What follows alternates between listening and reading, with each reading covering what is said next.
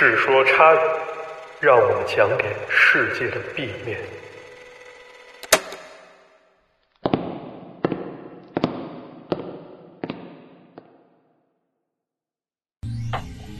各位观众朋友，大家晚上好，我是马探长。今天呢，我重操旧业，当回嘉宾，给大家讲讲关于香港的都市传说。那么这次咱们主持人的话筒呢，就传到我们运营老师池子手里。没错，就是这个之前我经常提的运营老师池子。咱们每次直播呢，大家说想进粉丝群交流，都是咱们池子老师手动拉群的。Hello，大家好，我是池子。对，我今天是《世说插语》的主持人，之前就是负责咱们插语的一些幕后工作嘛。然后今天这个选题呢，马探长也跟我聊了几次，我也觉得特别有兴趣，想跟马探长来开直播聊一聊。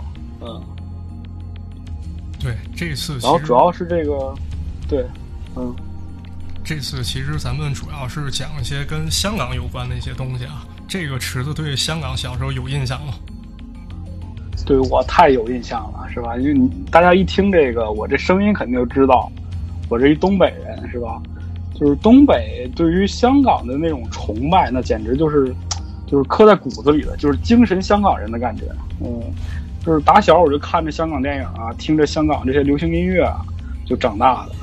而包括现在的话，就是我是吉林人嘛，吉林的话，这个电视台当地电视台有一个长影频道，就它每天啊，就是不同时段都会放一些这种香港老电影。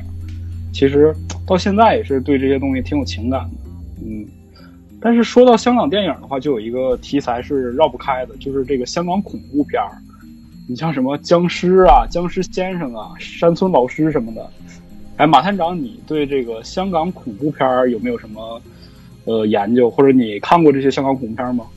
我当然看过，其实我看的还挺多的啊。我看的鬼片其实蛮多，然后说实话呢，看这种东西其实有点麻木了。但我印象中看过一部邵氏电影叫《鬼话连篇》，现在我打到这个咱们屏幕上了。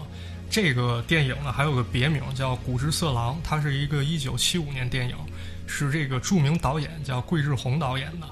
他这个电影是三个独立故事拼到一块儿的，每个时间也不是特别长。虽然说故事吧比较老套，但它那质感吧做的真的挺恐怖。我看的时候吧，至少被吓机灵三次。大家如果感兴趣的话，可以找来看一看。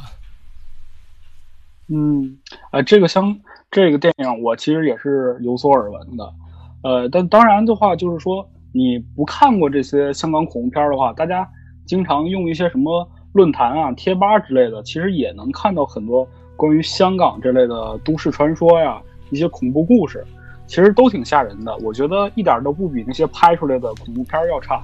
哎，对，没错，这个香港的都市传说啊，其实可以说是跟香港文化互相融合了。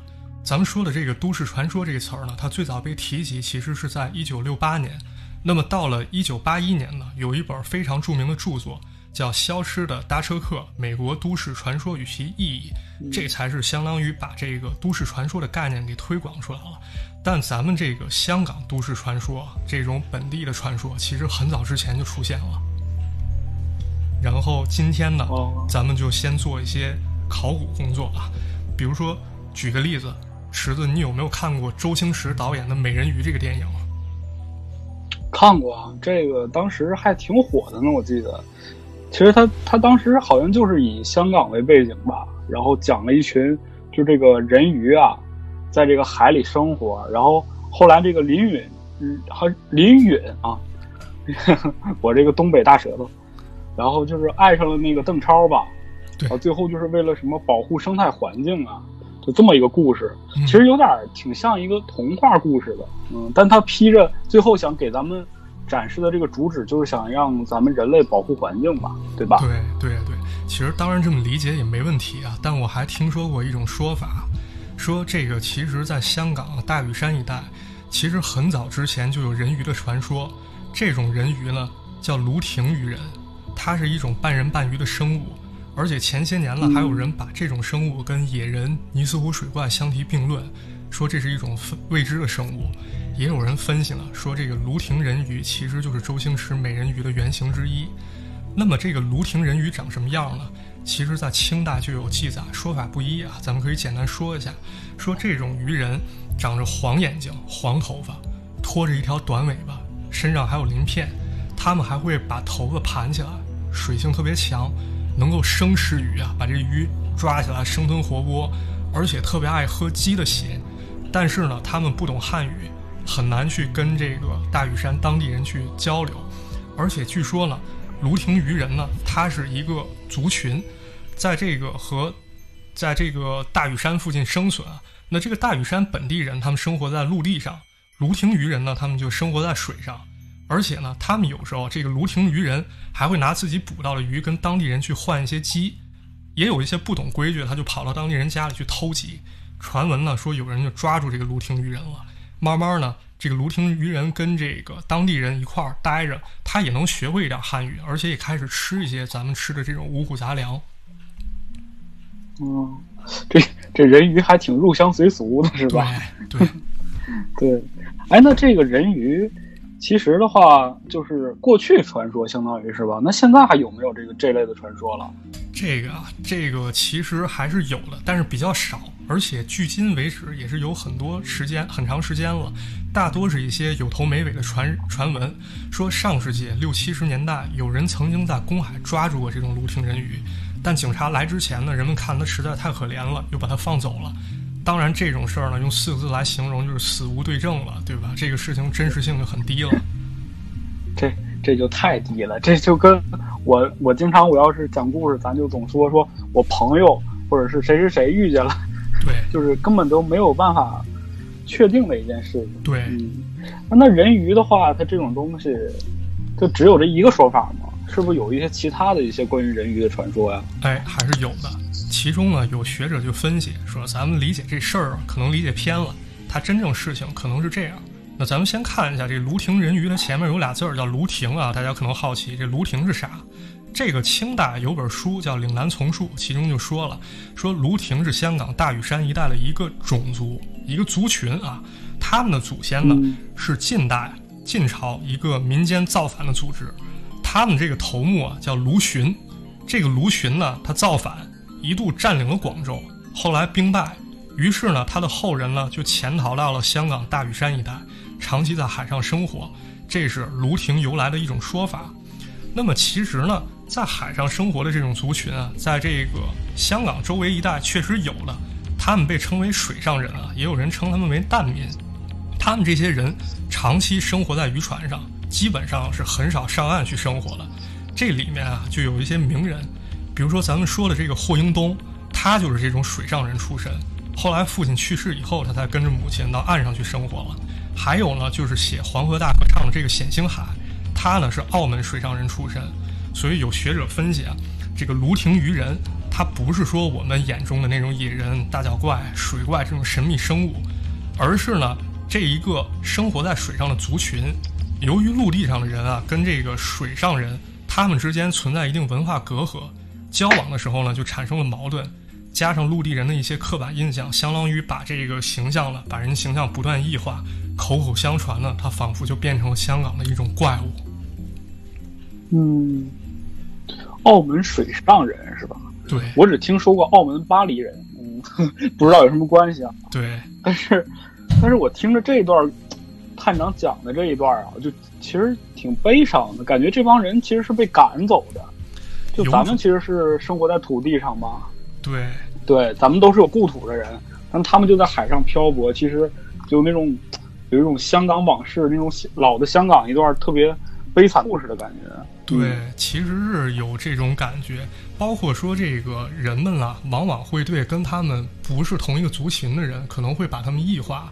像当时呢，在这个沿海地区，有时候他们看到外国的水兵和水手，就会通过图绘的形式把它们画成一种跟河童一样的怪物，慢慢不断不断的把它们异化。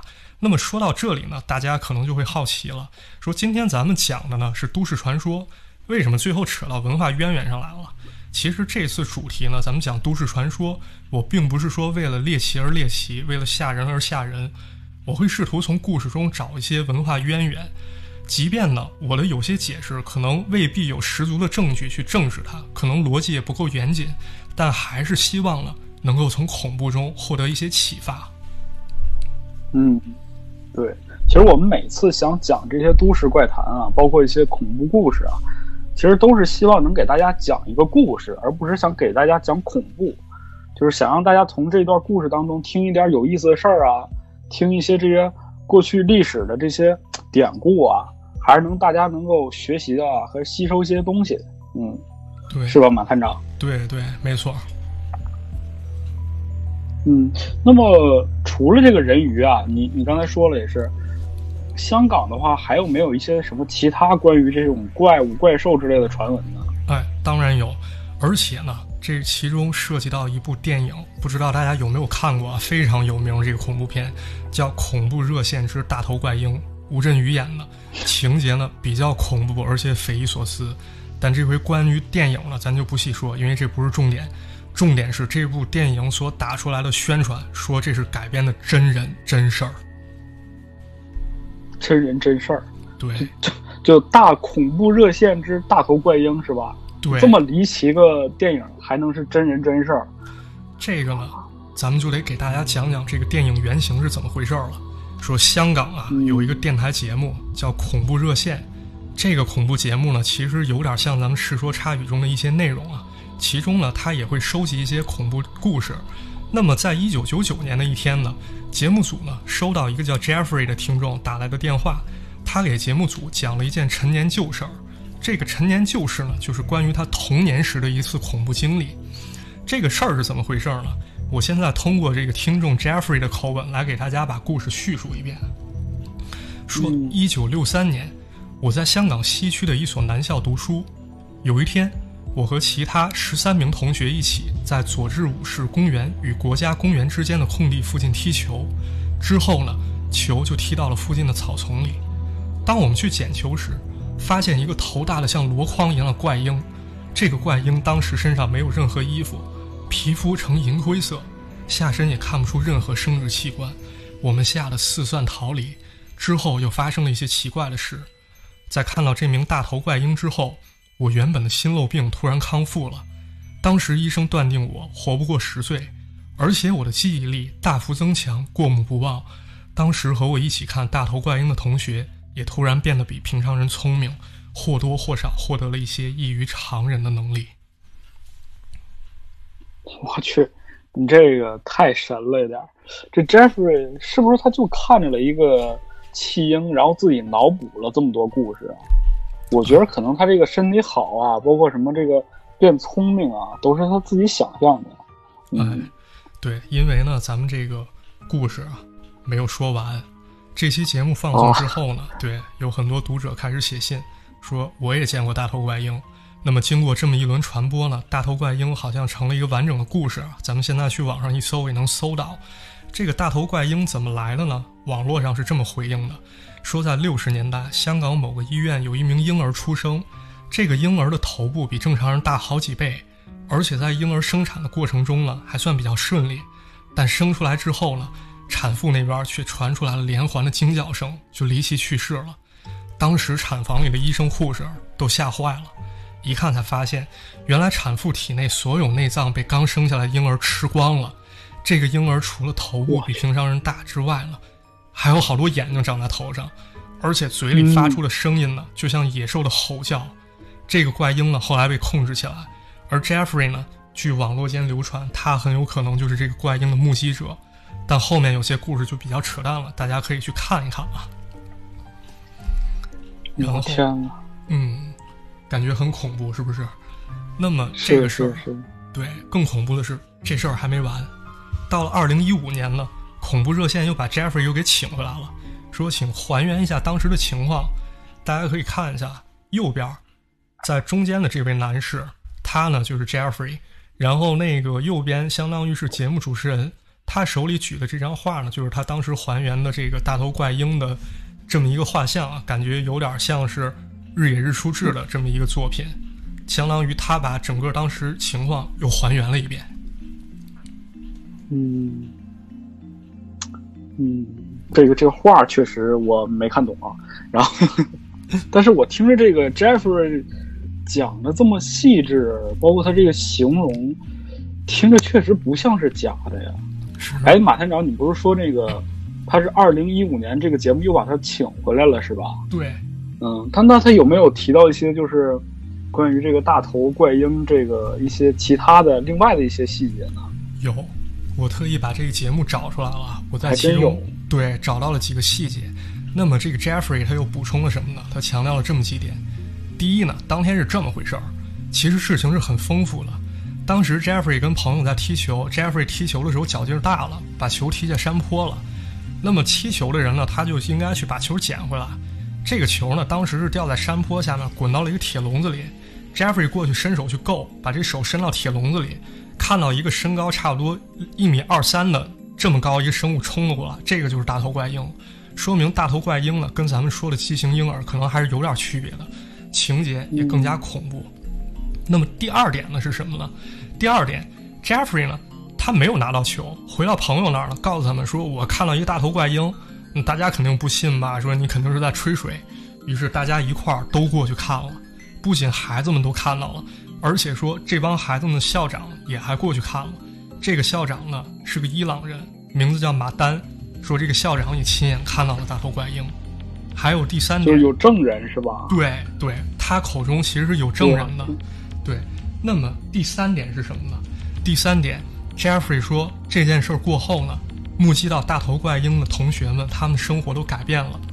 比如说记忆力突然变得特别好，还有人呢获得了读心术，其中有两个同学呢出了车祸，一个死亡，一个灵魂附在了另外一个同学身上。包括 Jeffrey 本人呢，他在九五年的时候也有灵异经历，他遇见了一个和自己长得一模一样的人，对方跟他说：“你别怕，我就是你。”那么从这段可以看出来，对故事好像开始变得神神叨叨了。嗯，对。那么池子，你有没有怀疑过这个 Jeffrey 说的话，他有没有什么疑点呢？我我太怀疑了。我觉得那个能遇到一个长自己跟跟自己一模一样的人，然后还说我就是你，这个这个真的我我不相信啊。对，其实我也不是特别相信。那么我们尝试去看一看 Jeffrey 他说的话里面到底有哪些值得怀疑的呢？比如说啊，其中一点，这个节目主持人叫潘少聪，他查证了，Jeffrey 不是说嘛，其中有一个目击者是他们学校校长，这个校长叫马丹，而且是伊朗籍，这个他记得很清啊。但是呢，通过查证发现，这个事情发生是在一九六三年，这个校长呢，他是一九七一年，相当于才接任的校长。那么，相当于事发的时候，校长根本不是他，这前后差了八年出去。你看，你看，我就说吧，对，这是其中一点。第二点呢，Jeffrey 他不是说有目击同学获得超能力了吗？那这个主持人就问了，嗯这些同学都去哪儿了呢？Jeffrey 说现在没有联系了，要不就是去世，要不就是移民了。你想想，你对这些同学获得超能力什么这么清楚，最后你告诉大家说没联系了，这是不是有种死无对证的感觉？是不是这道理啊？对啊，对，所以就是说啊，这个事主 Jeffrey 的说辞，我觉得他本身是有瑕疵的。还有一点呢，相当于一条线索，主持人潘少聪提到了，说香港啊，其实有真实记录的怪婴事件。那么咱们先把这个 Jeffrey 的事情放在一边啊，咱们可以先研究一下这个大头怪婴的说法到底是否存在。其实呢，现在查阅香港以前的旧的报刊资资料呢，相当容易。香港啊，就有研究者把这个怪婴的报道整理了一遍，咱们一起来看一下啊。咱们首先看第一个，首先呢，在一九五一年，《华侨日报》就报道过大头怪婴的诞生，但这个事情呢发生在澳门，而且呢，咱们平时说的这个大头怪婴啊，就是说这个婴儿头部非常大，这个在医学上是可以解释的。对，就就我，因为我其实我我父我母亲嘛是这个妇产科医生啊，她这个就我小时候我记得暑假的时候经常去他们医院玩，然后这个墙壁上啊就放着各种各样这个婴儿的这个画像啊，所谓的这个画像啊，嗯要么就是头大的、头小的、双头的、没头的，就他为的是什么目的呢？就是为了比如说我这个父母那个一个孕妇和她丈夫来产检是吧？进门之前呢，笑呵呵的，哎，这媳妇儿这个怀孕了，挺好的。一推门一进来，嚯，看这一墙，这没头、大头、小头，这个就吓嘚瑟了。对，然后大夫往那儿一坐，说说这个，哎呀，你这个怀孕得吃这个，你不能吃那个。这这个孕妇就嘚嘚嗖嗖的就嗯，好好好好好，对，其实这种这种大头怪婴什么的，我还是小时候我就见到过的，嗯，对，包括有的还说什么什么什么变形杆杆菌呐、什么这种都会影响这个婴儿能把那个头变得很大，是对吧？对，包括脑积水也会出现这种症状。那么其实咱们到现在可以看，就是这个大头怪婴，其实它可能是一个医学上的问题啊，就是咱们说的这种大头怪婴。那么我们现在再看一下香港报刊啊对怪婴报道的这么一种态度啊，在这儿呢，我觉得有必要给大家解释一下，就是说早些年的香港报纸其实不是说像我们现在所看到媒体它那么严肃，有时候呢它并不避讳所谓灵异事件，比如说呢，这个一九六三年。这个《工商晚报》他就报道过，说这个有女鬼出现。你可以想象一下，这个是一个正经的报刊上出现这么一个新闻。对，就像咱们咱们什么啊，不说，头版头条印着是吧？说这个 X 博士录音期间出现了一声“嗯”，是为什么？你肯定就害怕了。哎，对，而且呢，再跟大家说一点啊，咱们再看这份报纸啊。这个报纸有时候刊登在香港要闻的版面里面啊，它就会出现灵异事件。比如说，咱们看现在这个一九五三年的《工商日报》，看这儿有一个新闻啊，在这个左下角叫“弥敦道鬼话连篇”。咱们再看这上面，在这个小小的角落有这么一条新闻，这个新闻叫做“神经病发，刺伤两人”。你想想，一个神经病发作了，他连着囊了两个人，这种版面反而要比这个“鬼话连篇”这版面要小。是不是感觉不是特别严肃啊？对呀、就就相当于是咱们 X 博士是吧？咱们知道是一个什么新闻公众号，头版头条什么的报的都是这种天天说这种灵异故事什么的，就特别不严肃。对对，相当于是，其实相当于是你开一个公众号，你头条发点鬼，你这新闻公众号，然后你次条再发严肃新闻。那这个东西就感觉其实不是很严谨了，对吧？而且不仅如此，对对咱们再看当时这个报刊对怪婴的报道啊，我找了这么一个，咱们看这个新闻啊，它不仅直接把这个两头怪婴照片放上了，而且呢，就连医院把医生给做成标本这件事儿，就当成文章摘要这么发了。这种事情其实在香港五六十年代还挺多的。因为缺乏医疗知识呢，报刊一般就给这事儿起个吸引眼球的标题。那么我把这件事儿说清就好。基本上呢，我没有看到过去这个报刊去交代跟医学有关的知识，也就是没说过这个大头怪婴它到底在医学上怎么。这不就是标题党吗？对咱们现在这这好多公众号都学会这一套了。对对，可以这么说嘛。而且当时人们其实对怪婴的这个事情啊很关注，但是缺乏医疗科普吧。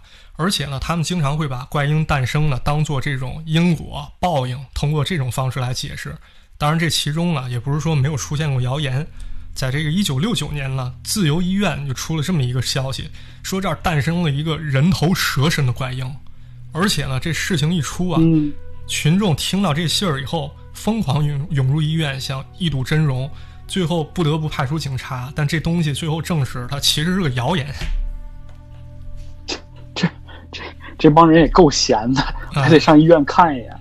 对，就跟咱过去那个，我记着老的那种公公园里边都有那种什么恐怖小屋啊，哎然后看那个人头蛇身这种的。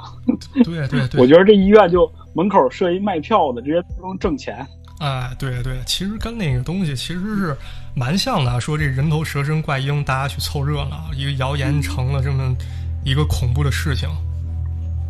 对，哎，那你说这个 Jeffrey 他这个看到一个怪婴这事儿，你像咱们前面出了这么多这个报纸啊什么的幺蛾子，我觉得他这个节目播出之后，大家伙儿是不是都有一种集体创作的感觉？就是像说，哎、我我今天看到了一个，然后他寻思寻思，嗯，我也得参与这个故事当中，就又编了一段，对很集体创作嘛。对，这个就很嗯很像咱们这个历史上说的这个层垒效应了，就是说这个事情一开始呢，并不是我们现在听到这样，由于这个一层一层的消息把它添加上去，那么这个故事慢慢完善美化起来了。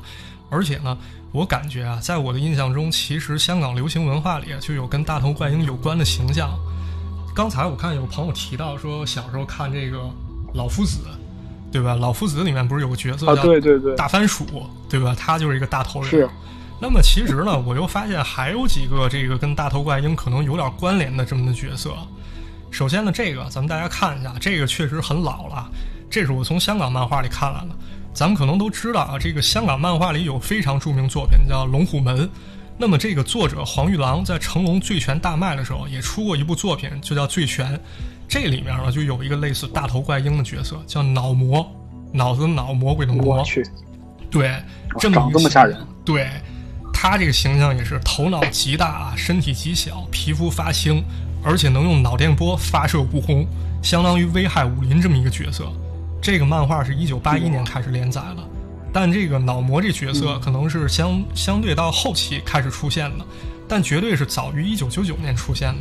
那么大家可以想象一下啊，这个东西是不是跟大头怪婴的出现是不是可能有一些关联啊？而且不仅脑魔，在香港早期公仔书上，你也可以看到这种类似的形象。比如说这个漫画啊，就是这个应该是当时公仔书了。它应该是取材于十兄弟，还有这个香港本土文化叫猩猩王，这对战的这么一个画面。你可以看到这上面其实也有一个头颅巨大的小朋友。当然，这个东西可能就由大家自己想象去延伸了啊。嗯，哎，你一提漫画，马探长，我也想起一个，就我比较爱看美漫嘛。嗯，这个漫威啊，漫威里边有一个反派角色，也是这个类型的。嗯，我记得他叫什么杀人脑默多克。哎，嗯。对他其实就是在一个就是研究大脑的实验室里，然后他因为一次那个研究事故吧，就把自己的脑袋变成了比常人大六倍，但是呢，就特惨，就是说这人他不像绿巨人似的，他整体都大，他只是脑袋大，身体小，然后结果呢，就就变成了一个就特别大的一个怪物，对，就是叫杀人脑。对对，不光这杀人脑，包括忍者神龟里也有一个类似角色，但是他就是一个大脑控制一个大身体这么一个角色，还是蛮经典的。是的，是的。哎，那 Jeffrey 那个，我他他刚开始也讲了嘛，什么大头怪婴，皮肤是灰银灰色的，那就跟咱那个就是刚才看那醉拳那个上面那画，是不是一样的呀？对，其实长得还挺像的，我感觉还蛮像的。其实这个咱们要联系一下啊，就是说一个头大大的，然后还能直立行走，一米二到一米三，皮肤是灰色，是不是感觉可能是有点往把这观众往外星人这方面去引的感觉？小灰人儿，对对对对，外星人当时都长一个样嘛，是吧？对，所以说这个大头怪婴呢，我们今天是相当于把它的一个脉络给大家梳理一下，然后做出一些延伸。当然，这件事情呢，其实现在是很难证伪的，毕竟这么多年过去了，你相当于其实是一个死无对证的事儿，只能从这些层面去给大家分析一下，具体大家可以去自己定夺一下。是的，是的，哎哎，对啊，马探长，你刚才讲那个报纸的时候想起一个事儿，我听你说报纸有一个什么叫尼敦道鬼话是吧？哎，对，这是个栏目吗？这个这还不是，这刚好是咱们要讲的下一个话题啊。这个大家可能都知道啊，这可能大家看过相关的，在这个百度上，你随便一搜“香港鬼故事”，可能会搜到这么一个东西，说香港政府曾经默许过一起灵异事件。嗯，这个事儿大家应该听过吧？说这个八十年代末，香港出现过一次鬼叫餐事件。哇，这个这事儿我听过，这我记得当时我在贴吧里看到的，就是当时贴吧总传这种。什么鬼叫餐啊，鬼乘车呀，什么鬼鬼打墙，就是我觉得这种这种鬼事儿特别多，而且特吓人。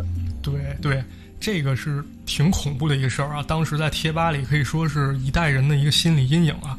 那么这个事儿是怎么回事？其实我觉得也挺有意思的啊。这个来龙去脉给大家讲一讲。咱们先讲这个故事啊。这个鬼叫餐是怎么回事呢？说在香港新界，这个有一个叫大埔田的地方。有一家叫潮涌记的茶餐厅，这个茶餐厅呢，平时他可能叫点就是卖点肠粉啊什么这些小吃。有一天呢，餐厅伙计接到一个电话，说这个客人点了四个河粉，你要送到这个大埔田西边有一个叫喜秀花园别墅的这么一个地方。这伙计就去了，去了以后呢，客人不开门，闭门不出啊，说让你把这个外卖放到门口就成，然后他从门缝里把这钱塞出来。但是呢，当这伙计收了钱以后，返回茶餐厅，发现这手里的港币全都变成了冥币。于是呢，老板一开始他认为是这个外卖小哥可能是他的问题，后来自己也去验证了一次，发现发现果真如此，慌乱之下就报警了。于是呢，警察赶到喜秀花园，破门而入啊，进去以后发现四具尸体，尸体解剖以后，法医鉴定这四个尸体已经因为煤气中毒死亡很长时间了，但是呢，他们在这四个死者的胃中呢，发现消化程度不超过一到两天的新鲜食物。我天，这个这花钱给冥币这事儿啊，我以前确实也总听过。对，但是这个最可怕的，我感觉是他们这个胃里还有食物，这个尸体的胃里怎么还能有新鲜的食物呢？对，在这儿先插一句啊，其实这种传说呢，可以说是都市传说一种母题了。而且这个事儿啊，在香港不止一起，其中呢，这个中大就是香港中文大学，当时我还想申请这学校，它呢就有个都市传说叫牛尾汤的传说，说这个中大以前的这个联合书院旁边住了一对情侣啊，这两个情侣都是学医的，他俩正好住上下楼，应该是这种宿舍吧，集体租房这种，每天晚上呢，这个女生特别喜欢她男朋友，就从楼上了吊一盅这个牛尾汤下去给她楼下男朋友喝。以此呢来这个传达爱意嘛。有一晚呢，这个男生他又收到了牛尾汤，隔天呢上楼去找他女朋友，他女朋友同居的舍友就跟这男生说，他女朋友几天前已经死于疾病了。男朋友听了以后悲痛不已，想了想这几碗牛尾汤是谁给我做的呀？但这个故事咱一听就知道啊，这这太扯淡了，是吧？首先这个从楼上掉牛尾汤下来，这就感觉挺不可思议了啊！你说这搞不好这给砸着人怎么办？你就不能楼下送去吗？是吧？而且咱们说，一旦学校死了人啊，这肯定满城风雨了。那这男生的女朋友死了，这事儿他肯定不会不知道啊，对吧？对，对，你要我解释，那肯定就是他这室友喜欢的男朋友是吧？嗯，然后天天给他喂汤，然后把他那个女朋友给杀了，给弄死了。对，对。那那刚才您说这个这个什么鬼叫餐是怎么回事啊？哎，这个故事有意思了。这个故事看似好像没有什么破绽，有鼻子有眼的。那么咱们就可以去查呀。呃，首先一点啊，这个传说中说死者所在的地方啊，就是闹鬼这地方叫喜秀花园。然后呢，咱们其实可以去地图上查一下，发现香港根本没这地儿。我靠！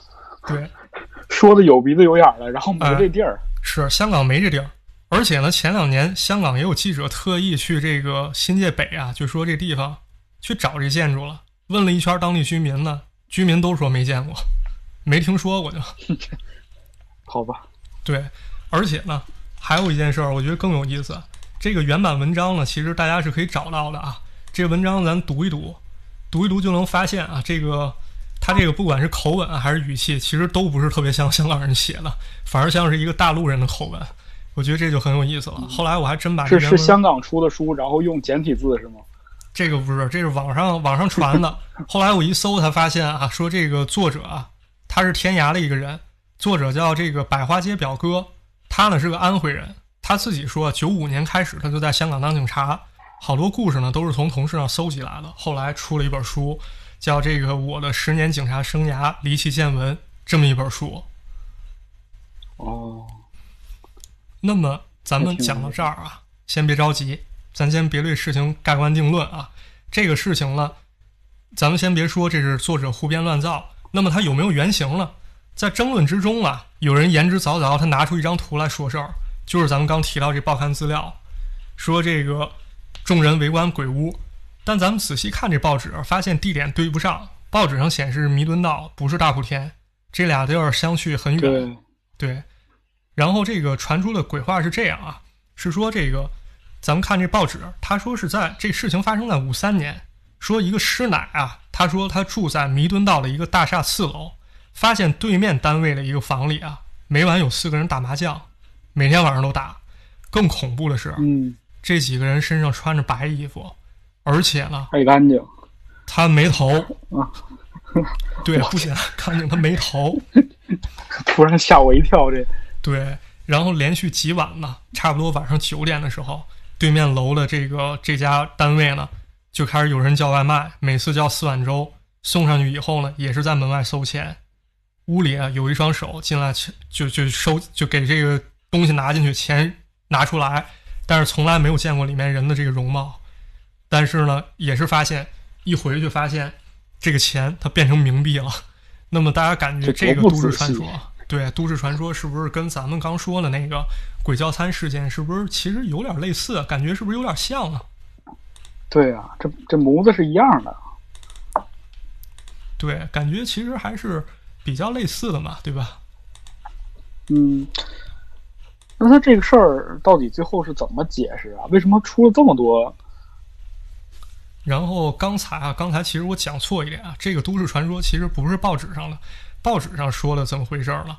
这事儿还没完，这个事情其实报纸上记载是另一个版本，说弥敦道四五二号大厦四楼有个单位女业主，每天晚上和朋友打麻将消遣，正打得高兴呢，其中一家准备吃糊，那么呢，在这个时候凭空出现了第五只手，伸出来管四家拿钱，大家就吓跑了。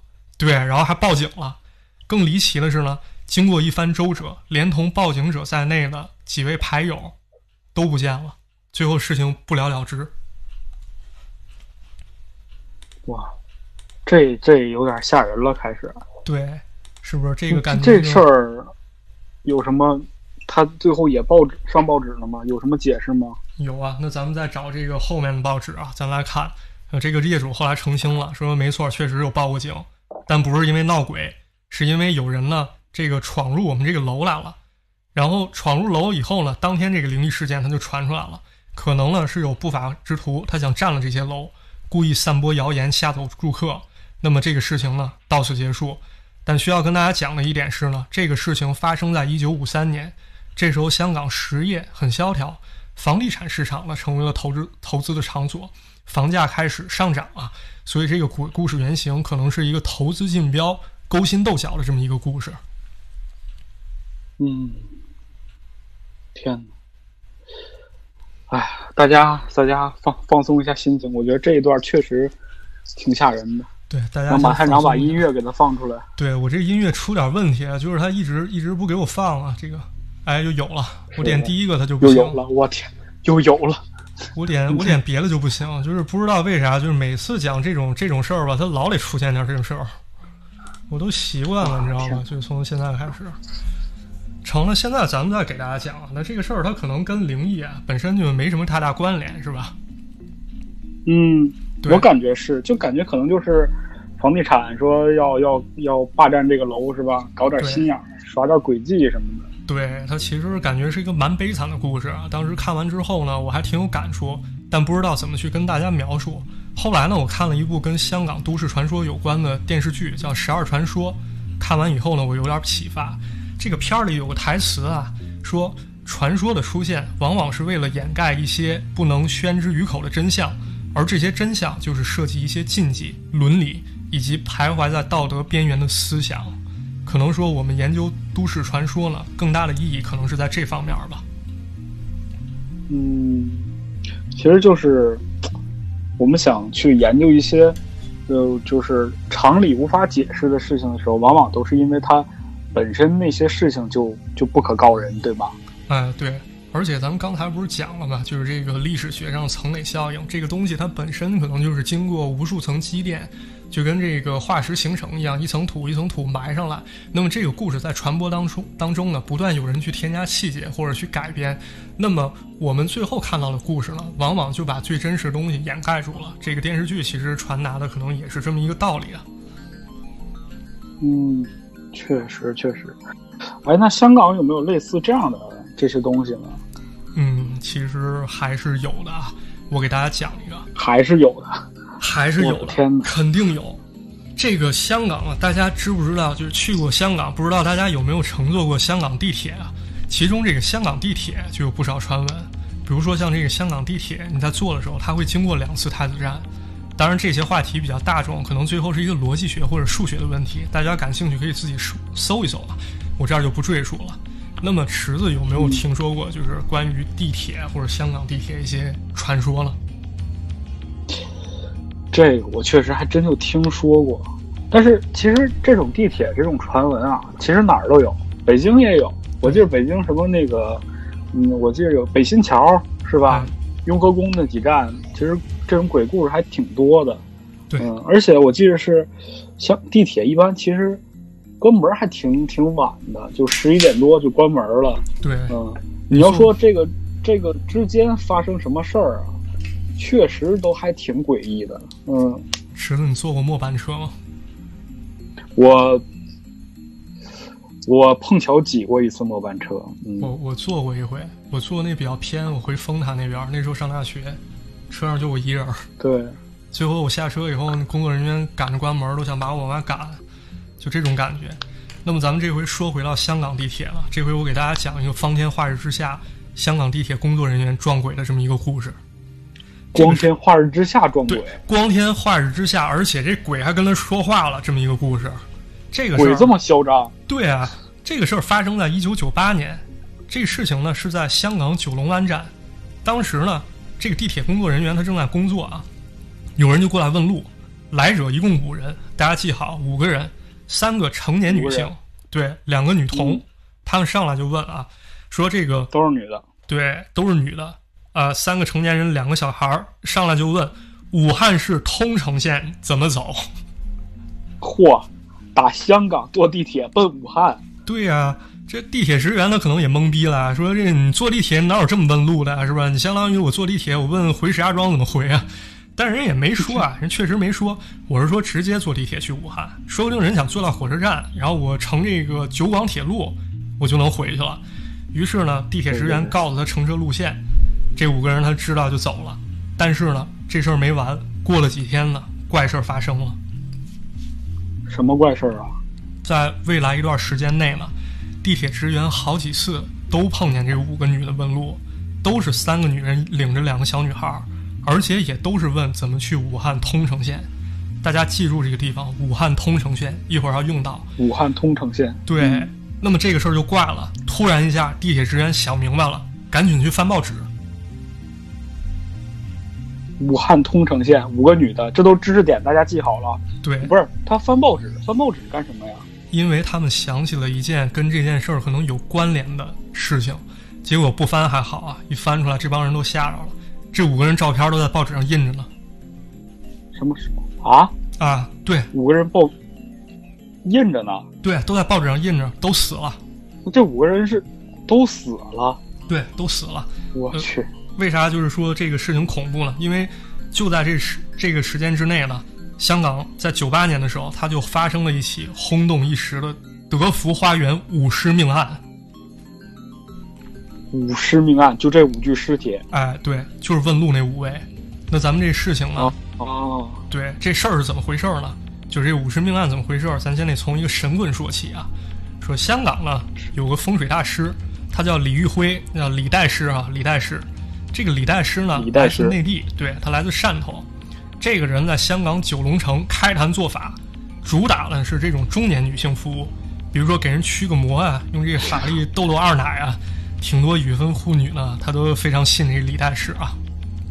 然后呢，大家也可以想一想啊，在彼时的香港流行文化中啊，这内地大师都是很厉害的。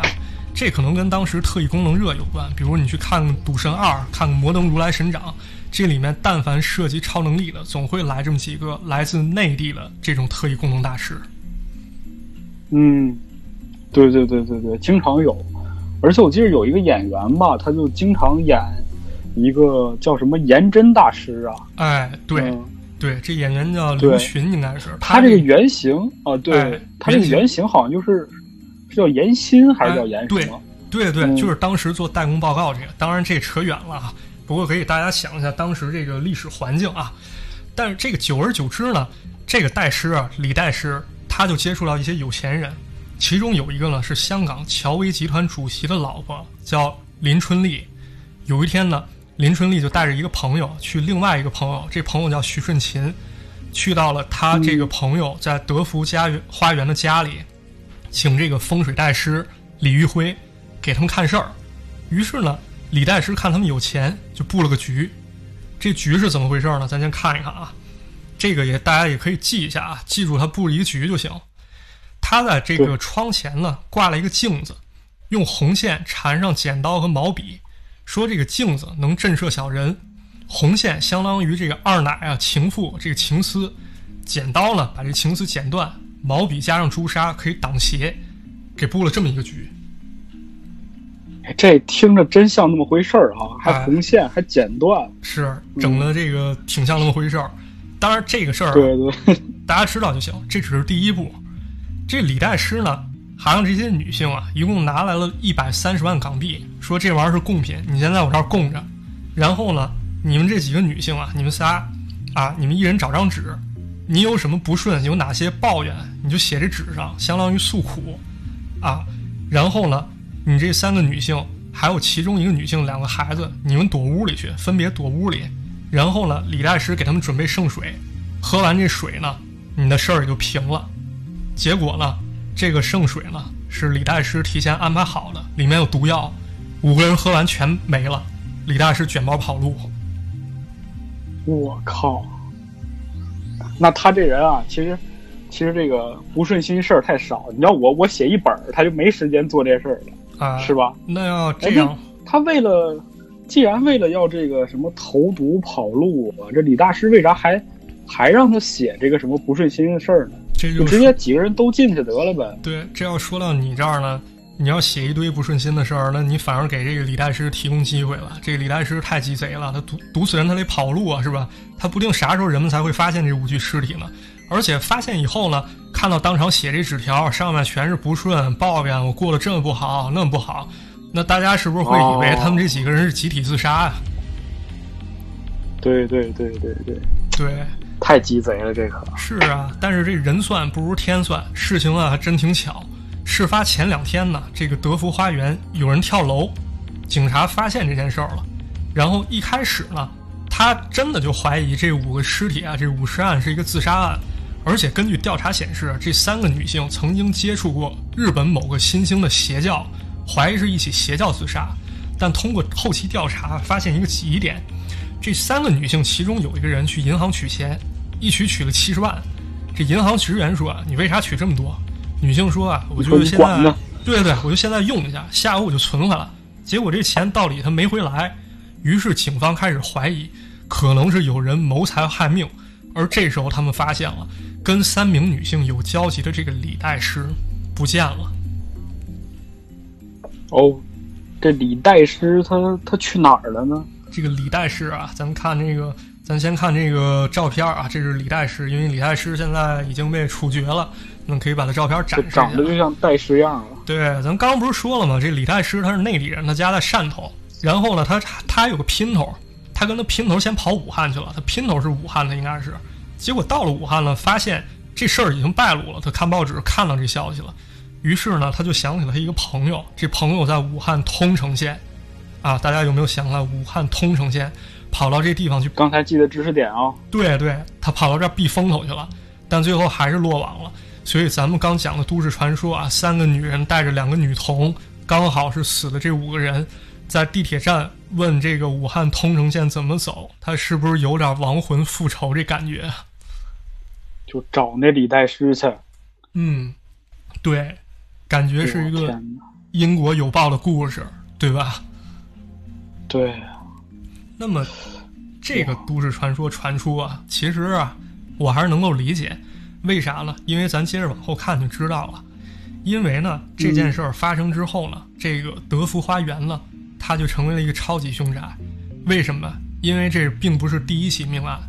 早在一九七九年的时候啊，这个德福花园它发生过一起工程事故，死了六个工人。这六个工人咱们可以看都是男性，所以有人说，咱们这个德福花园五尸命案，加上警方就是去平事儿，他不是前两天有一个跳楼的人吗？跳楼那位也是一个女性，加起来正好是六个人。他们说是这六个工人过来找鬼新娘来了。嚯，这这六个工人反正也也也闲不着。哎，对，也没闲着。然后事后呢，这李大师没了啊，又有风水大师出面说他这个德福花园啊，它风水是不怎么好。然后这德福花园也经常传出鬼故事，大概呢都跟这两件事儿，这个武士命案和工人遇难有关系。于是当地居民呢，他就开始用各种法器挡煞。当然，这个趋吉避凶啊，咱们都可以理解，咱们可以看一看啊。这个是我找了翡翠台当时的一个报道，用了各种法器去挡煞啊。你说要是住在这地儿，其实还真挺膈应的。但回到都市传说，地铁人员究竟有没有见过这五个人过来问路？那这个就无从查证了。只不过呢，这个惨痛的命案引出一个民间因果有报的故事，我觉得这并不是什么特别奇怪的事儿啊。确实，其实这种惨案发生之后啊，人们其实心里多多少少也都希望他们这六个人也好，五个人也好啊，都能得到这个，就是算是复仇，算是就是为他们伸张正义吧。其实这些故事能传出来，也就说明大家伙心里那股正义。对，那你说香港除了这个这个地铁事件还挺神奇的哈，那有没有其他关于地铁的这个都市传说啊？哎，当然有了。咱们看这个，这是还有对啊，这是上了报纸的，也是上了报纸的，而且这是在维基百科上真实有记录的。这是个什么事儿呢？大家猜一猜，或者说别猜了，我直接给大家讲吧。我先问大家一个问题，对我刚要猜，还啊，行，池子，你经没经历过地铁突然停运这种事儿？别你你你老问我，哎，我确实经历过一回。我记得有一天早上去上班的时候，就是十号线。就当着，就特别快，突然间就停住了，嗯，就停住了是吧？然后对，然后然后就广播里就出现了这样一个特别诡异的声音，说这个呃什么什么前方有人怎么怎么出什么事儿了啊，然后地铁就停了。那相当于你是我还期待着呢，我说你多待一会儿，我今天迟到就有理由了。啊，相当于你是真的就是经历过这个可能是有异物入侵啊，就比如压着什么这种事儿啊。那么这件咱们今天要讲的这个都市传说啊，是在一九八一年，距离现在有点时间了。那么这件事儿呢，是一列从中环开往观塘的这么一列地铁列车，它驶进油麻地站一号月台的时候，突然看到啊，这司机看到要出大事儿了。什什么大事儿啊？当时啊，这个香港地铁月台啊，可能不像咱们现在这种，它有护栏儿。这是我找了当时一个八十年代一个地铁的一个照片，大家可以看一下。其实有点类似于咱们说这老一号线儿，它没有这个护栏儿。对对对，特别像这个北京这老一号线。对，它是需要这个乘客站在线内的，然后前面就是地铁它这个轨道这坑这么一个结构。当时这个地铁司机啊就看见有一个穿着白色校服的女学生从月台上跳下来了，赶紧紧急刹车，但为时已晚。司机感觉这个列车水平线已经把女生碾过去了。咦，求司机心理阴影面积是吧？这在这时候呢，这个月台上他他也是有人喊啊，说不好啦啊，有人跳进这个这个车轨了。当然他是广东话说的啊，白话说的这个我也不会啊。这个事情发生以后呢，大家都相当于看见有人跳轨了，一时间呢，这个警察也来了，消防员也来了，全部到场，用机械把这个车厢给吊起来了。还有人爬到这个车里去检查去了，按照这个铁路铁轨搜寻一圈，一无所获，一滴血都没见着。没有，对，没有。这个事情呢，发生是在下午的时候，过了一会儿，到差不多下午两点四十分的时候，营救人员无功而返，地铁又恢复通车，就这么一个事儿。这。那么多人看见，然后司机也感感觉到了，就就没有。对，地铁司机呢，还因为这事儿休两天假，就怀疑他可能精神有点问题。但是这事儿呢，不光是司机看到人跳轨，周围人他也看见了。但检查之后，尸块也没有，一滴血也没有。有人怀疑说跳下铁轨了，他可能是个鬼，是个阴影。也有人说产生集体幻觉了。集体幻觉？对，集体幻觉。当然，这集体幻觉它还不算是特别恐怖的，更可怕的是，还有一个更惊悚的一个传闻传出啊，说这个站台上还有惊悚呢。哎，对，就说这个站台上有一个年轻女孩，当时目睹了这场跳轨事故，但是她发现跳下去的女生跟她自己长得一模一样，事后这个女孩就身患重病，不久离开了人世。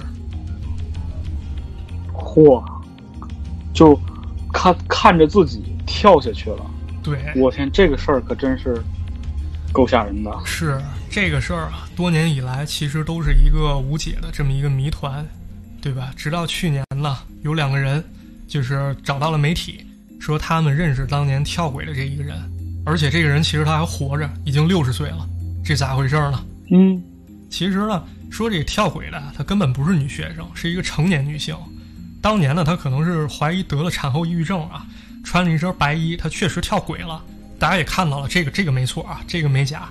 但是呢，这个地铁在他之前呢已经刹车了，碾过之前呢，这个女性躲到路轨中间，并没有受伤。